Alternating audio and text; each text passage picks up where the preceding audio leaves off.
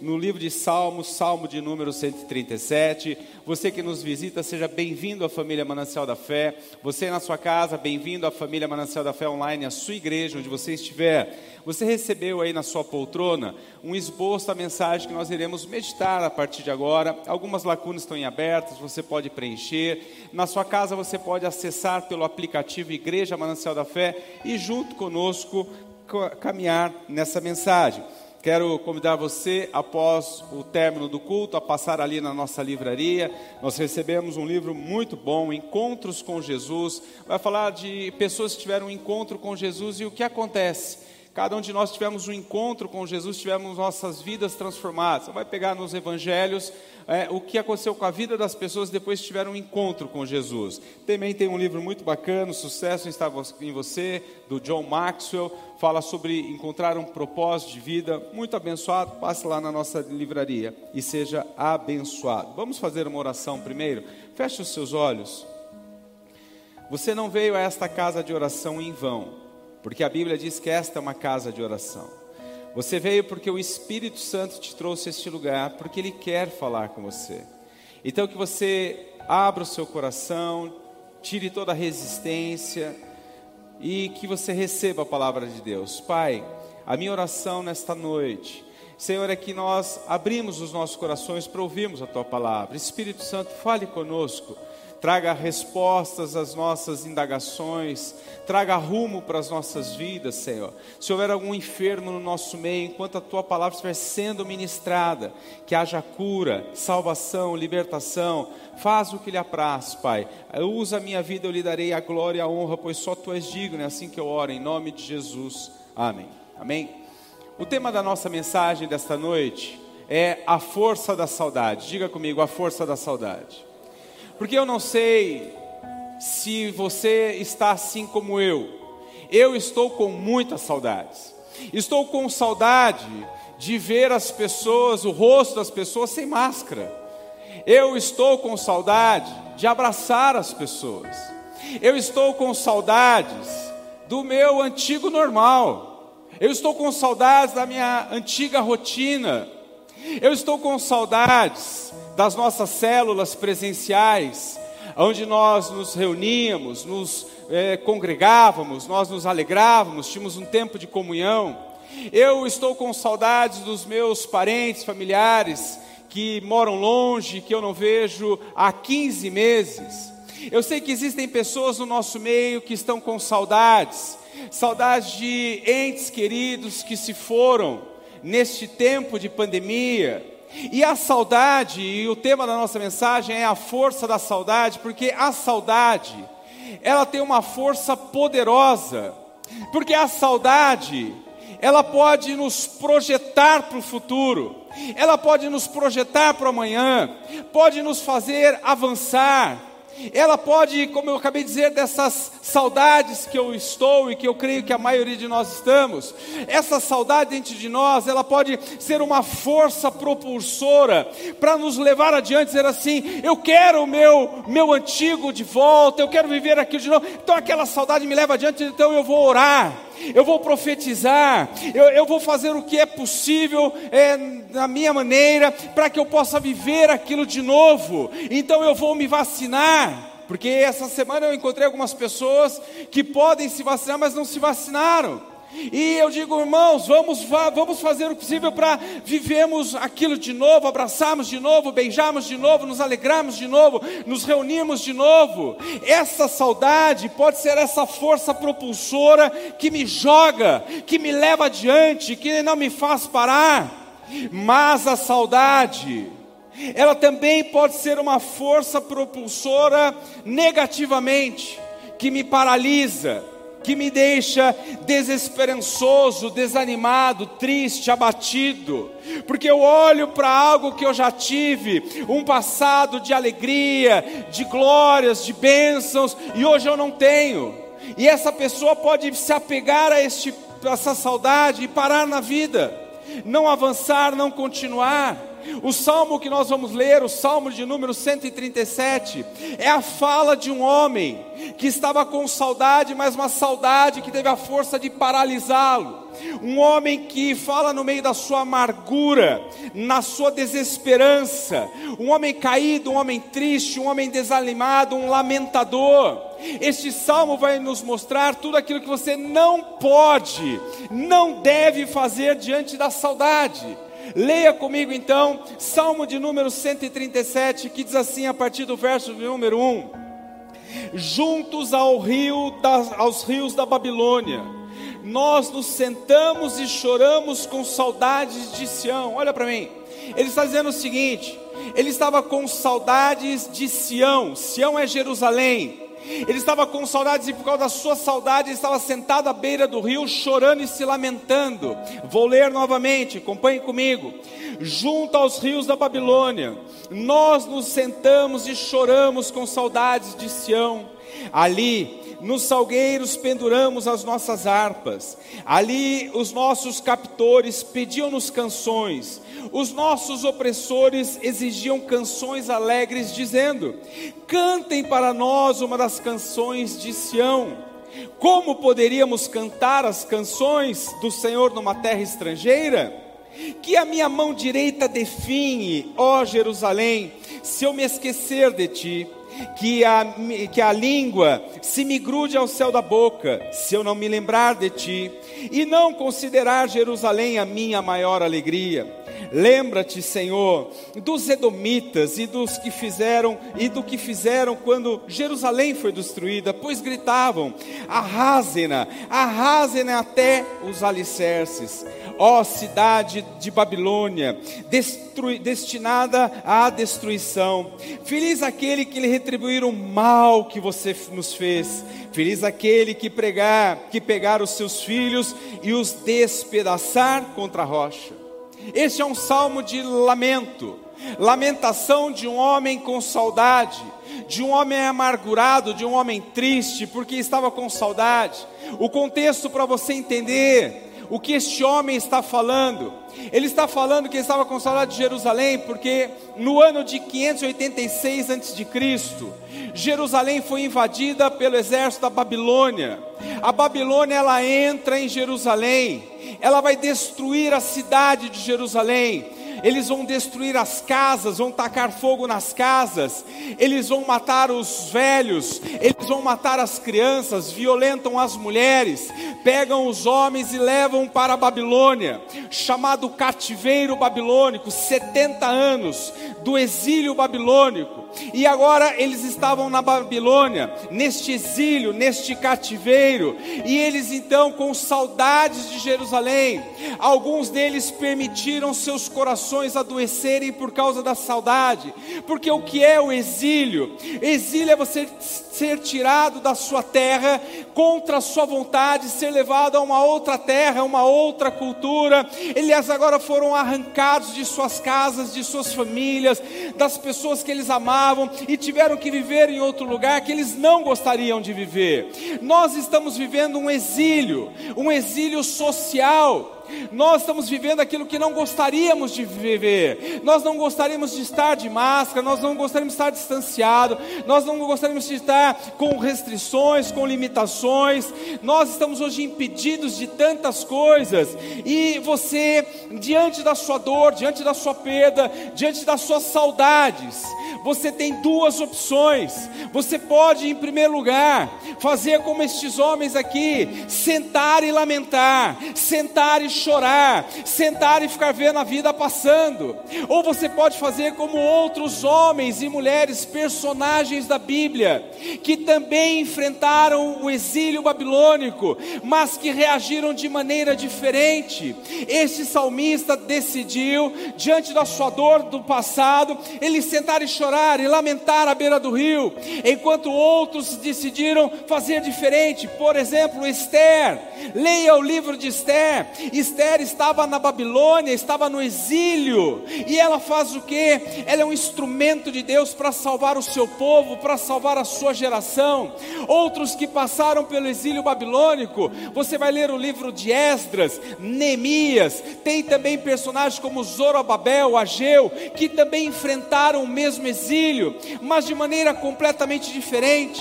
Deus levanta o profeta Jeremias para mandar uma mensagem aos que estavam no exílio, na Babilônia. Ele vai dizer assim: está no telão, acompanhe comigo, Jeremias 29, do 4 ao 7, diz assim: Assim diz o Senhor dos exércitos, o Deus de Israel a todos os exilados que deportei de Jerusalém para a Babilônia. Olha agora, Deus está mandando uma carta para os exilados no exílio, dizendo assim: olha, através do profeta Jeremias, ele vai dizer assim: construam casas e habitem nelas, plantem jardins e comam de seus frutos, casem-se e tenham filhos e filhas, escolham mulheres para casar-se com seus filhos e deem as suas filhas em casamento, para que também também tenham filhos e filhas, multipliquem-se, não diminuam. Preste atenção agora, busquem a prosperidade da cidade para a qual eu os deportei e orem ao Senhor em favor dela, porque a prosperidade de vocês depende da prosperidade dela. A Deus está mandando uma carta aos exilados e está dizendo assim: Eu sei que vocês estão onde não gostariam de estar, eu sei que vocês estão vivendo onde vocês não desejaram estar, mas já que vocês estão aí, façam algo, construam casas, casem-se, deem os filhos em casamento, vivam, cresçam, plantem, colham, produzam, mas vivam. Eu sei que vocês estão com saudades. Eu sei que vocês não queriam estar aí, mas já que vocês estão aí, produzam, continue a vida, continue a viver. Não parem, não sentem nos rios da Babilônia para lamentar, mas avancem na vida de vocês. E o detalhe, ele vai dizer assim: orem pela Babilônia. Eu sei que é a cidade que vocês não gostariam de estar, mas ela pode ser melhor porque vocês estão aí. Não amaldiçoe, pelo contrário, abençoe, orem, porque se ela prosperar, vocês irão prosperar. Olha o que ele vai dizer: ela vai ser melhor, porque vocês estão aí. Exatamente como a história de José do Egito, você conhece? Ele também viveu o seu exílio, ele foi tirado da casa do seu pai, levado para o Egito. Ele não queria estar no Egito, ele estava como escravo no Egito, mas a Bíblia diz que ele não ficou lamentando lamentando, chorando, parando na sua vida. Ele foi na casa de Potifar, em tudo que ele fazia, ele fazia com excelência. Então Deus abençoou a José e a casa de Potifar. Ele não se deixou parar, mas aqui no texto, no salmo, no salmo, nós vemos que alguns eles pararam, decidiram lamentar, decidiram amaldiçoar aquela terra. Esse salmo mostra o que você não deve fazer diante das suas dores dores, diante das suas perdas, diante das suas saudades. Estes salmos, eu quero tirar cinco princípios com vocês do que fazer quando olharmos para aquilo que nos traz saudades e ao invés de nos adoecer, ao invés de parar, ao invés de nos paralisar, pelo contrário, avançar, que essa saudade nos projete para um amanhã melhor, nos projete para uma vida melhor. Então, para que nós possamos olhar com fé e esperança diante da saudade das nossas vidas, em primeiro lugar, ao invés de pendurar a sua harpa, levante o som da sua adoração. É o que ele vai dizer, o salmista. No verso 1 nós lemos, ele vai dizer o que? Estávamos sentados junto à beira dos rios da Babilônia, e lá nós chorávamos e lamentávamos de saudades de Sião. Mas no verso 2 ele vai dizer assim: ali nos salgueiros penduramos as nossas harpas. Olha o que está dizendo: as harpas eram um instrumento de adoração dos judeus. E o salgueiro era um tipo de árvore daquela região. O que ele está dizendo? Ele está dizendo que, por estarem na Babilônia, por estarem no exílio, eles pegaram as suas harpas e penduraram no salgueiro. Se fosse os dias de hoje, seria pegar o violão e pendurar numa árvore. Sabe o que eles estavam fazendo? Aposentando sua adoração, aposentando seu louvor. Eles se calaram por causa das lutas da vida. Meu irmão, Deus nos chamou para ser adorador, independente de qualquer circunstância, independente do lugar. Deus nos chamou para adorarmos a Deus, darmos glória a Deus em todo qualquer momento de nossas vidas. Sabe o que ele estava dizendo? Ele estava dizendo assim: olha, nós estamos distantes do ambiente sagrado, que era o templo, o templo em Jerusalém o templo em que Salomão edificou. Estava dizendo, assim, porque não podemos estar no lugar sagrado? Nós não cantamos, nós não adoramos. Você foi feito para adorar independentemente de lugar, de época, de circunstância, de situação. Seja um, um adorador. Por quê? Porque crises vêm, crises vão, mas o nosso Deus não muda. Aleluia. Ele é digno de glória, Ele é digno de louvor, Ele é digno de adoração. Esse é o nosso Deus. A Bíblia diz assim: céus e terras passarão, mas a palavra do Senhor não passará. Meu irmão, crises vêm, crises vão, lutas vêm, lutas vão embora, mas Deus não muda, Ele está conosco, Ele é digno de receber a nossa glória, a nossa adoração, nosso louvor em nome de Jesus. Não se cale. Eles estavam dizendo assim: não, nós não vamos mais adorar, nós não vamos mais cantar, porque nós estamos em lugar vivendo o que nós não gostaríamos de viver. Então leia Atos dos Apóstolos, capítulo 16, vai contar a história do grande apóstolo Paulo. Paulo estava na, numa cidade, ele começa a pregar o Evangelho, Paulo e Silas, eles pregam o amor de Jesus, falam do amor de Jesus, eles libertam uma jovem, eles curam os enfermos, e por causa disso, por causa de fazer o bem às pessoas, eles são presos. São presos, são açoitados em praça pública, são jogados numa prisão. Eles tinham tudo para ficar lamentando dentro da prisão. Eles tinham tudo para ficar chorando, reclamando, murmurando da vida. Olha, Deus, estamos fazendo a obra, estamos falando do seu amor. Olha o que nós estamos passando. Mas a Bíblia diz assim, Atos 16, 25 está no telão. Por volta da meia-noite, Paulo e Silas estavam orando e cantando hinos a Deus e os outros presos os ouviam. Eles estavam ali diante de muitas lutas e o que eles faziam? Adoravam a Deus. Eles foram adorar a Deus. Eles, ao invés de pendurarem a sua adoração, a sua harpa, eles continuaram adorando a Deus. E olha que incrível, leia depois Atos 16. Diz a Bíblia que o céu ouviu a adoração de Paulo e Silas. Deus enviou um terremoto naquela prisão, tremeu o chão daquela prisão prisão, as cadeias se abriram, as portas se abriram e eles foram libertos. Um milagre aconteceu, meu irmão, você não entendeu? Adoração precede milagres. Quem precisa de milagre aqui nessa noite? Eu preciso, amém? Você precisa. A adoração começa quando você começa, o milagre começa quando você começa a adorar a Deus. Ah, você já perdeu a oportunidade de dar glória a Deus, de dar aleluia, de falar Jesus, o Senhor é lindo, Jesus, o Senhor é maravilhoso, amém? Porque quando você adora, o milagre acontece. A Bíblia diz que eles adoraram oraram, meu irmão, as portas estavam trancadas, se abriram. Eu profetizo que portas estavam fechadas, vão se abrir nesta noite. Essa semana será semana de portas abertas. As cadeias estavam algemados, as algemas caíram. Eu não sei o que te prendia, mas eu sei que se tiver louvor e adoração, as cadeias vão quebrar em nome de Jesus. Aleluia. Glória a Deus. Irmã, Vai lá na cozinha amanhã quando estiver co cozinhando, coloca uma Cassiane, tá difícil louve, tá difícil adore a Deus, amém? É, vai trabalhar amanhã, varão, põe lá no, no, seu fone de ouvido lá aquela música rompendo em fé, eu vou plantar, eu vou colher, se o mar se abrir eu vou andar sobre as águas, mas eu não vou parar em nome de Jesus. Adore, não independe de circunstâncias, leia o livro de Jó, Jó perdeu tudo, Jó perdeu sua família, Jó perdeu suas empresas, Jó perdeu sua saúde, e ele ora no meio da sua dor. Ele diz assim: O Senhor deu, o Senhor tomou, louvado seja o nome do Senhor. Isso é capítulo 1, leia o capítulo 42. E Deus restituiu em dobro tudo que Jó tinha.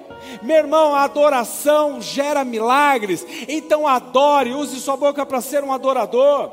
Leia a 2 Crônicas, capítulo 20, a história de um rei chamado Josafá. Ele estava lá em Judá, um pequeno reino. Três reis se juntam para vir destruí-los. Eles estão apavorados, não sabem o que fazer. Deus dá uma estratégia: vai à guerra Mas senhor, como é que nós vamos à guerra? Nosso exército é pequeno, o outro exército é gigantesco.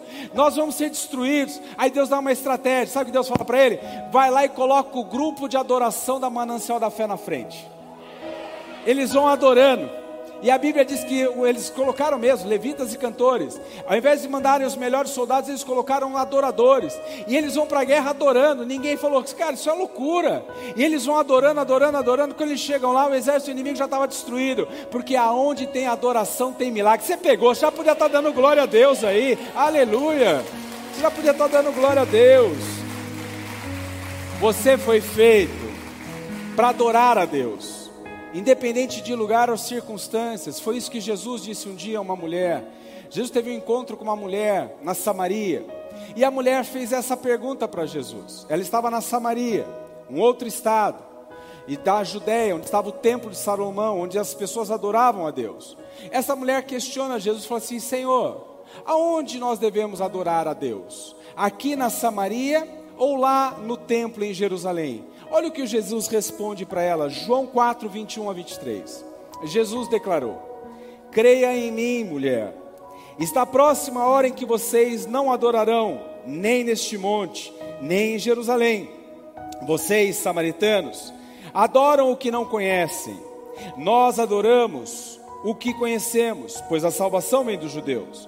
No entanto, está chegando a hora e de fato já chegou em que os verdadeiros adoradores adorarão o Pai em espírito e em verdade. Estes são os adoradores que o Pai procura. Diga assim comigo: são estes os adoradores que o Pai procura. Diga de novo comigo: são estes os verdadeiros adoradores que o Pai procura.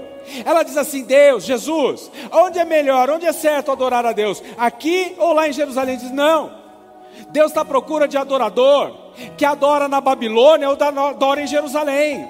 Deus está à procura de adorador que adora em Sião ou que adora na Babilônia.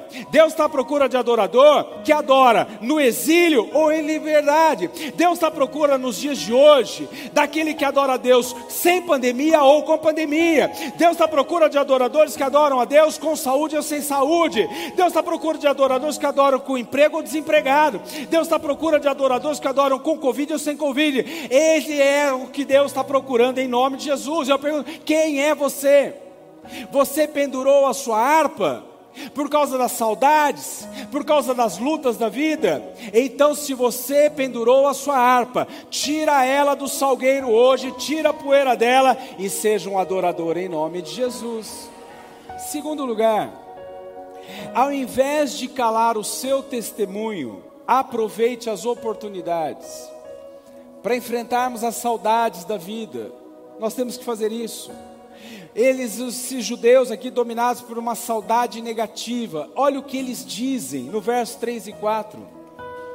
Ali, os nossos captores pediam-nos canções, os nossos opressores exigiam canções alegres, dizendo: Cantem para nós uma das canções de Sião. Olha a resposta: como poderíamos cantar as canções do nosso Senhor numa terra estrangeira? Eles estavam no exílio, num lugar que eles não gostariam de estar, vivendo o que eles não gostariam de viver. E o povo daquele lugar da Babilônia vai até aqueles homens e diz assim: Olha, cantem aquelas canções para nós. Nós ouvimos falar das canções que vocês cantavam no templo, nós ouvimos falar das, das histórias do Deus de Israel. Conte para nós, queremos ouvir, cante louvores. Olha, nós ouvimos falar tanto das festas judaicas, das festas da alegria. Contem para nós nós. Sabe o que ele responde? Não dá, não dá. Não tem como, porque nós estamos em terra estrangeira, nós estamos num ambiente hostil, nós estamos no meio de pagãos, então nós não vamos cantar, nós não temos como cantar.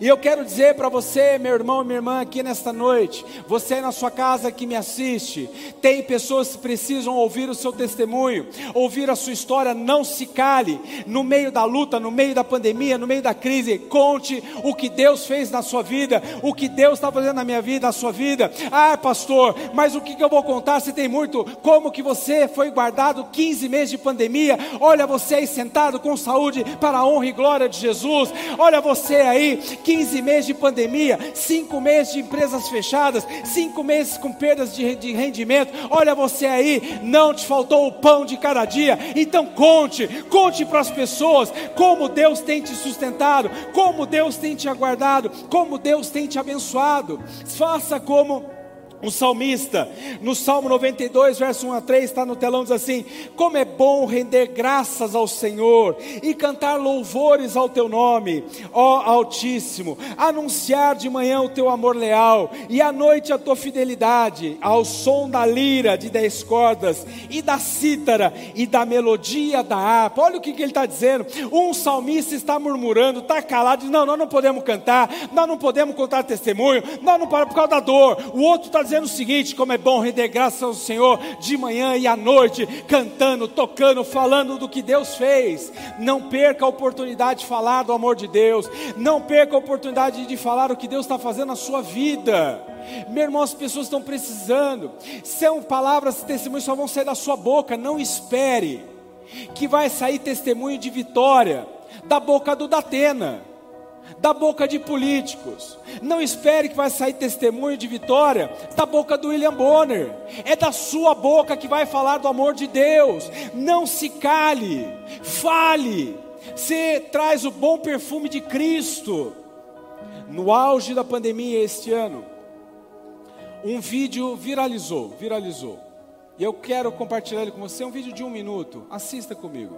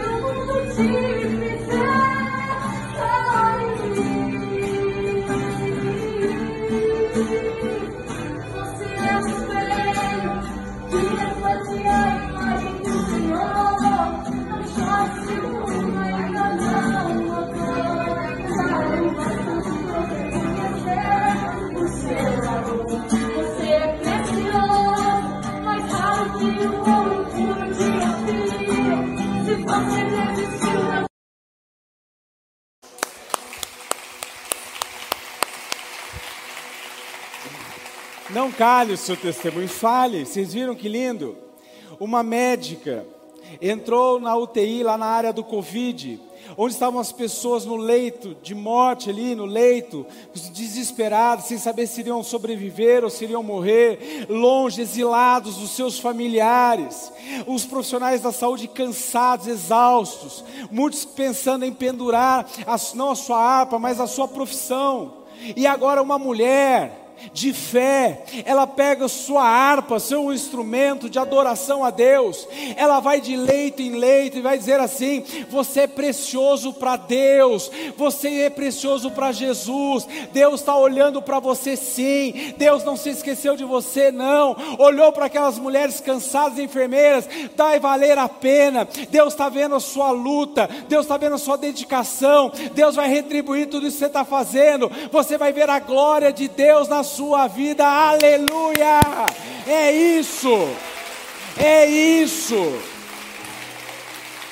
Tem pessoas precisando da sua, ouvir a sua voz. Imagina a pessoa no leito, aquilo foi um bálsamo do céu, um refrigério de Deus. Você imagina uma pessoa ali desesperada e ouvir assim: Você é precioso aos olhos de Deus, Deus está com seus olhos em você, Ele está cuidando de você, vai terminar tudo bem. Imagina, você não, você tem essa oportunidade. Olha o que ele está dizendo, o salmista. Eles pediram para que contássemos nosso testemunho, nossa adoração, e nós não contamos.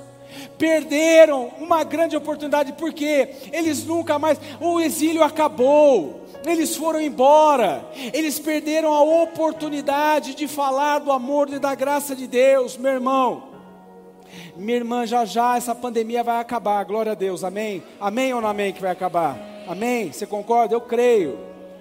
Então tem oportunidades que são hoje, não perca. Nós pregamos nessa igreja todos os dias.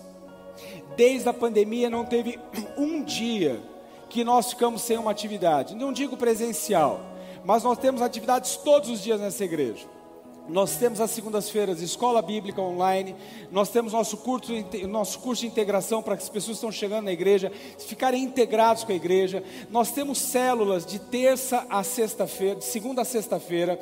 Nós temos uma sala de oração todos os dias às 18h30 via Zoom. As pessoas precisam de oração, de cura, enfim, está lá aberto. Nós temos nossos cultos às quartas e os domingos. Nós temos atividades todos os dias, nós pregamos o Evangelho todo dia. Nós temos um programa na televisão há 10 anos, 10 anos, na net. Há 10 anos nós temos esse programa. Nós só ficamos seis meses fora do ar. Foi quando nós mudamos para esse templo. Nós estávamos lá na Rua São João, um espaço menor.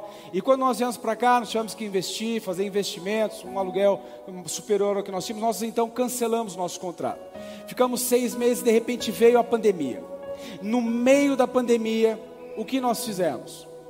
Fui lá na net, chamei o pessoal, falei assim: olha, vem cá, nós queremos voltar. Todo mundo falou, pastor, mas que loucura é essa? Agora que não está tendo arrecadação, está tendo entrada, como é que vai fazer? Não, não, tínhamos, não tínhamos como pagar as cadeiras, nós tínhamos comprado parcelado, o, nós renegociamos tudo, os ar-condicionados, os equipamentos de refrigeração. E aí eu fui na net e falei, não, nós precisamos voltar para a televisão. Nós precisamos pregar o Evangelho. É a hora. É agora que está todo mundo acuado com medo. Nós precisamos ir nas casas. O YouTube é uma benção, é maravilhoso. Nós transmitimos ao vivo os nossos cultos aqui. Só que só acessa no YouTube quem é crente, quem vai entrar na igreja. Agora na televisão não. O camarada está assistindo televisão, está vendo um programa. Daqui a pouco do nada já entra a gente pregando a palavra de Deus, o amor de Deus, a fidelidade. E nós pregamos todo dia. Vai terminar tudo bem, vai terminar tudo bem. E eu digo mais uma vez: vai terminar tudo bem em nome de Jesus. Então pregue. Em terceiro lugar, ao invés de adoecer pela saudade, use-a para projetar o futuro. Cuidado para não adoecer o seu coração por causa das saudades da vida. Use ela para projetar um futuro maior, um futuro melhor, que ela seja uma força propulsora em você. Olha o que o salmista fala, verso 5: que a minha mão direita define ó oh, Jerusalém, se eu me esquecer de ti. Olha o que, que ele está dizendo. Ele está dizendo assim: a minha, minha, minha, a minha mão vai definhar de saudades. Ele está profetizando, cuidado com a sua boca o que você fala, porque a palavra gera vida ou morte. Ele está dizendo o seguinte: eu vou secar, minha vida vai secar, a minha vida vai enfraquecer, eu não vou ter forças. Sabe o que está dizendo? Por causa dessa saudade paralisante, eu não vou ter força de reagir, eu não vou ter força para ir trabalhar amanhã, eu não vou ter força para sair da cama amanhã. Não, ele está profetizando sobre a sua vida, por causa da saudade. Nós temos temos que usar para projetar um amanhã melhor, como fez o profeta Isaías. Olha o que diz Isaías 62, parte 1: Por amor de Sião, por amor de Jerusalém, não sossegarei. Por amor de Jerusalém, não descansarei enquanto a sua justiça não resplandecer como a alvorada, e a sua salvação como as chamas de uma tocha. O salmista está ali, olha, dizendo o seguinte: eu vou definhar, não vou ter força, a minha vida acabou, já era. O profeta já diz o contrário: eu não vou descansar, enquanto eu não ver a justiça de Deus cumprido, enquanto eu não ver a restauração, enquanto eu não ver o fim da pandemia, enquanto eu não ver a restauração da minha família, enquanto eu não ver todo mundo se abraçar, eu não vou descansar projete o futuro, olhe para amanhã, profetize em nome de Jesus. O mesmo homem, um homem na Babilônia, no exílio, definhando, dizendo assim: por causa da minha saudade, eu estou secando, eu estou seco, eu estou sem vida, eu estou lamentando. Um outro homem na Babilônia, no mesmo cativeiro, chamado Daniel. Olha o que ele vai dizer, Daniel 6,10. Quando Daniel soube que o decreto tinha sido publicado, foi para casa, para o seu quarto e no, quarto, e no andar de cima, onde as janelas davam para Jerusalém. Três vezes por dia ele se ajoelhava e orava, agradecendo ao seu Deus, como costumava fazer. O rei da Babilônia põe um decreto: ninguém pode adorar Deus nenhum. O que, que ele faz? Ele vai para o seu quarto, ele dobra o joelho, ele abre a sua janela em direção a Jerusalém e agradece. Um está lamentando porque está com saudade de Jerusalém. O outro, já que ele não pode ir para Jerusalém, ele abre a janela, ora para Jerusalém e abençoa. Agradece. Se você não pode estar com seu familiar, agradeça porque ele está vivo lá em outro lugar. Mas agradeça, pare de ficar lamentando e chorando em nome de Jesus. É o que ele está dizendo. Como você está reagindo às saudades da sua vida? Nós vemos respostas diferentes, a mesma luta, a mesma dor. Quem é você nessa história de pandemia? Em quarto lugar, para que você enfrente a sua saudade, projetando um futuro melhor, ao invés de apontar culpados, conserte-se com Deus.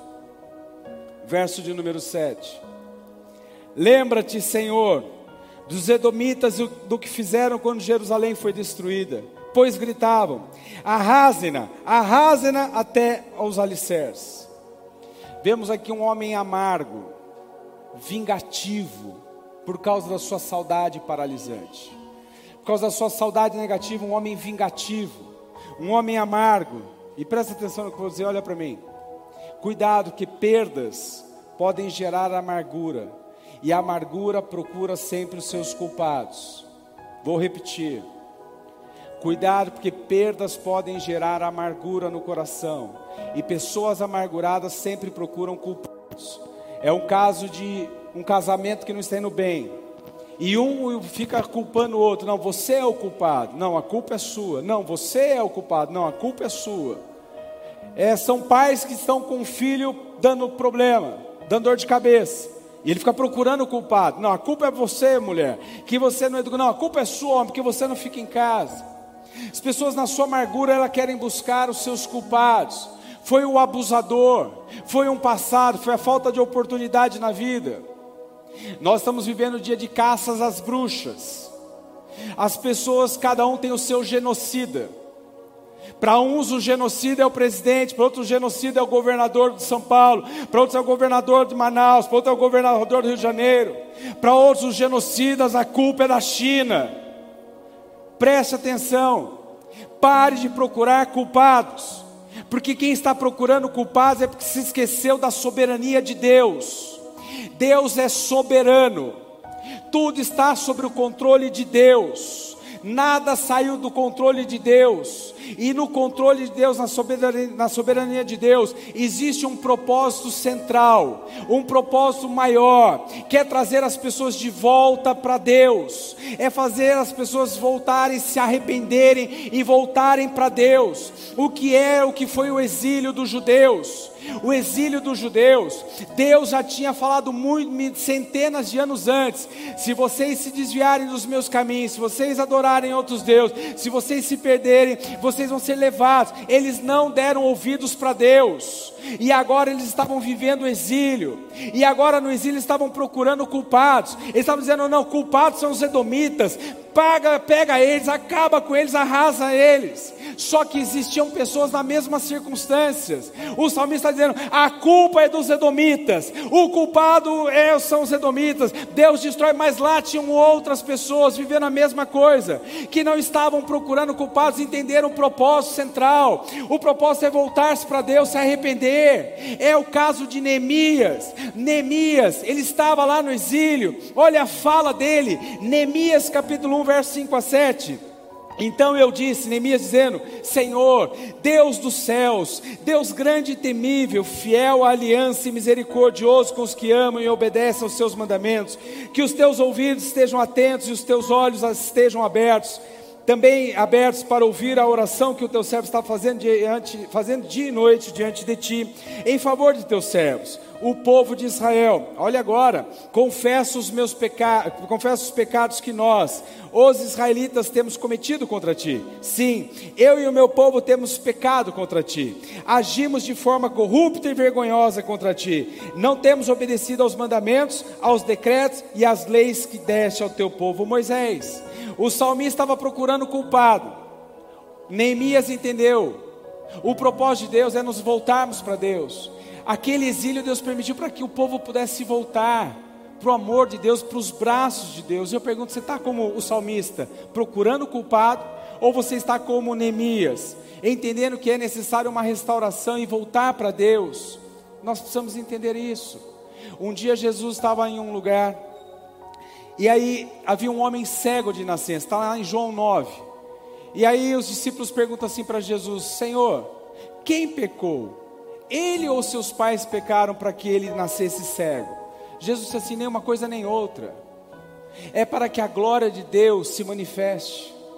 Eu quero dizer algo para vocês: não tem culpado na, na, pandemia, mas tem algo. Essa pandemia Deus permitiu para que a glória de Deus aconteça na sua vida, na sua casa, na sua família, para que você tenha um encontro com Jesus, para que você viva algo sobrenatural da parte de Deus na sua vida, para que a sua família veja a glória de Deus, para que as pessoas vejam a glória de Deus em todos os lugares da sua vida, em nome de Jesus. E em quinto e último lugar, ao invés de agredir o mundo, proclame o reino de Deus. Olha como que esse salmista vai terminar o seu salmo. Ele termina com palavras agressivas, palavras de ódio, de palavras de vingança. Ele termina dizendo assim no verso 8 e 9: Ó oh, cidade de Babilônia, destinada à destruição, feliz aquele que lhe retribuir o mal que você nos fez, feliz aquele que pegar os seus filhos e os despedaçar contra a rocha. Você pode acreditar que é um homem de Deus falando isso? Olha o que ele termina, com o coração cheio de ódio, de vingança. Ele está falando o seguinte: que era para que houvesse mundo, ele está agredindo as pessoas, agredindo o mundo. Tem, hoje nós vivemos um tempo que as pessoas estão dominadas pelo ódio, pela agressividade. Meu irmão, nós somos chamados para pregar o Evangelho, levar o amor de Cristo em qualquer lugar de nossas vidas, não pregar o ódio. Nós vemos aí hoje em dia muitas, muitas pessoas protestando diante das injustiças que são legítimas, é verdade. A questão é que as pessoas estão protestando de maneira ilegítima, com ódio, com vingança. Pessoas que não falam com seus familiares por ideologias políticas e partidárias. Meu irmão, cuidado. Deus nos deu um chamado a todos nós. A Bíblia diz que Deus deu a cada um de nós o ministério da reconciliação. Jesus diz na bem-aventuranças: bem-aventurados pacificadores, pois serão chamados filhos de Deus. Um dia, Jesus está passando, indo para com seus discípulos para Jerusalém. E eles precisavam passar pela Samaria. Mas os samaritanos não se davam com os judeus.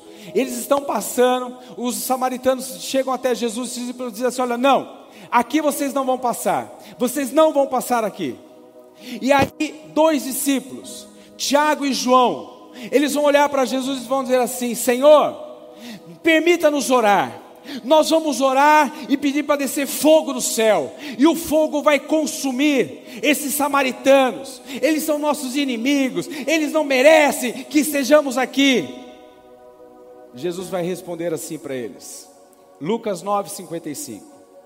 Mas Jesus, voltando-se, os repreendeu dizendo: Vocês não sabem de que espécie de espírito são Pois os filhos do homem não veio para destruir a vida dos homens, mas para salvá-los. Eles disseram assim, Senhor, deixa que nós vamos arrebentar tudo, nós vamos quebrar a cara desses caras, nós vamos. Jesus falou assim: vocês não entenderam nada, vocês não sabem de que espírito que vocês são. Jesus não entra naquela briga, Jesus não entra naquela confusão, ele sai fora. Meu irmão, para de entrar em confusão, para de brigar, para de ficar xingando. Para de ficar brigando no, no, trânsito, brigando por causa de vaga no estacionamento. Para de ficar brigando com o vizinho. Para de ficar brigando com todo mundo na fila do banco, na fila do supermercado. Para com isso, esse não é o seu chamado, não é o nosso chamado.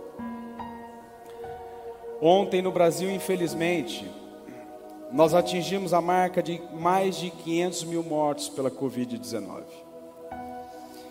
E recentemente, nós pudemos entender, quem não perdeu nenhum ente querido pela pandemia, glória a Deus por isso, mas nós pudemos ver a dor de uma família diante de um personagem, um jovem ator, por ser conhecido no Brasil inteiro. A história dele veio a público diariamente. O ator Paulo Gustavo. Nós acompanhamos pelas mídias a dor daquela família, a dor daqueles amigos, o desespero, enquanto aquele homem lutava entre a vida e a morte, a vida e a morte. E nessa luta entre a vida e a morte, a família desesperada, os amigos, pediu nas redes sociais: orem pelo Paulo Gustavo, orem pelo Paulo Gustavo, cada um. E um pastor, um pastor, lá do Nordeste, no púlpito da sua igreja, pregando em uma, uma das suas mensagens, ele disse assim: Não orem pelo Paulo Gustavo, ele que morra, só porque ele era um homossexual. Vós não sabeis de que espíritos são. Nós não fomos chamados para amaldiçoar. Nós não fomos chamados para entrar em guerras. Nós não fomos chamados para julgar, nem apontar o dedo para ninguém. Nós não fomos chamados para apontar o dedo e apontar a culpa, o pecado de ninguém. Nós fomos chamados para apontar as pessoas para a cruz de Jesus Cristo e dizer assim: Ele morreu por amor a você, Ele morreu por você, Ele te ama, Ele está aqui querendo você de volta. Entregue sua vida para Jesus, viva o novo, Ele é poderoso em nome de Jesus. É isso que é o nosso chamado, meu irmão, minha irmã. Não a deixe seu coração adoecer por causa da saudade, sabe por quê? Porque em breve vai terminar tudo bem, em nome de Jesus, amém? Então use a sua saudade e ao invés de pendurar a harpa, levante o som da adoração, ao invés de calar o seu testemunho, aproveite as oportunidades, ao invés de adoecer pela saudade, use-a para projetar o futuro, e ao invés de apontar culpados, conserte com Deus, e ao invés de agredir o mundo, proclame o amor de Jesus Cristo, amém? Se coloque de pé, vamos orar a Deus.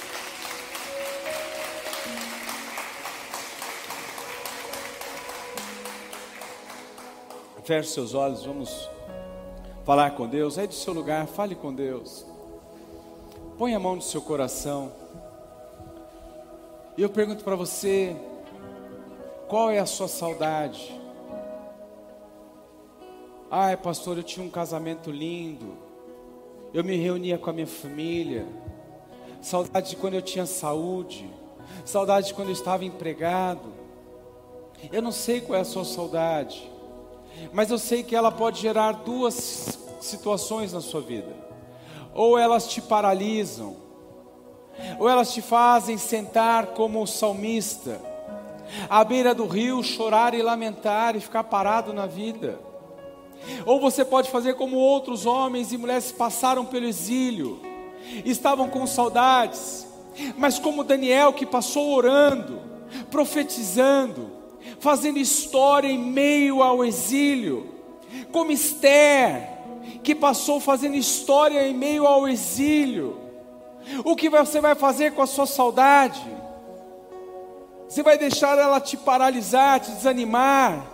Ou você vai fazer com que ela seja uma mola propulsora, para você ser uma pessoa melhor, para você viver melhor, para você se levantar amanhã, para você se voltar para Deus? Eles entenderam que Deus permitiu aquele exílio, como Deus está permitindo essa pandemia, para nos reconciliarmos com Deus, para entendermos que nós não somos nada sem Deus, a pandemia não faz distinção de cor, de sexo, de raça, de classe social. Então volte-se para Deus, fala com Jesus aí, fala com Deus no seu lugar. Fala, Deus, me ajude a usar essa saudade para que eu possa viver uma amanhã melhor, que eu possa ser uma pessoa melhor, para a glória do Teu nome. Levante sua mão ao céu e diga assim: Espírito Santo, me ajude a entender a dor da minha saudade, que eu possa usar a minha saudade para projetar um amanhã melhor. Eu quero ser uma pessoa melhor. Eu quero viver o novo em Deus. Senhor, eu entendi que o propósito central de todas essas lutas e adversidades é para que eu possa retornar aos seus braços. Jesus, eu te amo. Eu quero estar com o Senhor. Espírito Santo, esteja comigo todos os dias da minha vida. É assim que eu oro. Em nome de Jesus, diga amém. Coloca a mão no seu coração, quero orar. Eu quero orar se houver algum enfermo aqui no nosso meio. Eu não sei o que você precisa, o que você veio buscar nesta noite, mas eu tenho algo da parte de Deus para você. Cadeias serão quebradas, meu irmão, algemas serão destruídas, porque é onde há adoração, onde há louvor, meu irmão, a cura, a libertação e a salvação. Pai, eu oro, Senhor, neste momento pelos meus irmãos. Se houver algum enfermo, que o Senhor ministre cura neste momento, ministre cura sobre os enfermos, Pai. Visita os hospitais, visita, Senhor, as UTIs, Pai, Senhor, ministrando cura. Repreende o espírito da morte, Senhor, vai repreender o espírito da Covid. Senhor, meu Deus, vai em nome de Jesus. Senhor, se houver algum desempregado no nosso meio, abra as portas, Senhor, quebre cadeias, quebre grilhões, Senhor, e milagre aconteça. Profetizamos céus abertos para a glória do Teu nome. Diga assim: Eu recebo esta oração, eu recebo a minha cura, o meu milagre, em nome de Jesus. Diga amém. Aplaude e glorifique o nome de Jesus.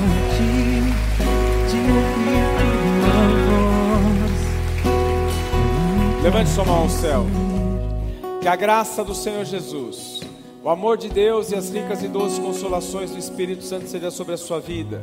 Que o Senhor te abençoe e te guarde. Que o Senhor te leve em paz e em segurança. Que o Senhor conceda uma semana de céus abertos, de provisão abundante, de alegria, de paz. Que o Senhor te guarde e que você veja a glória de Deus em nome de Jesus. Deus te abençoe. Ótimo domingo, ótima semana. Vai na paz de Jesus.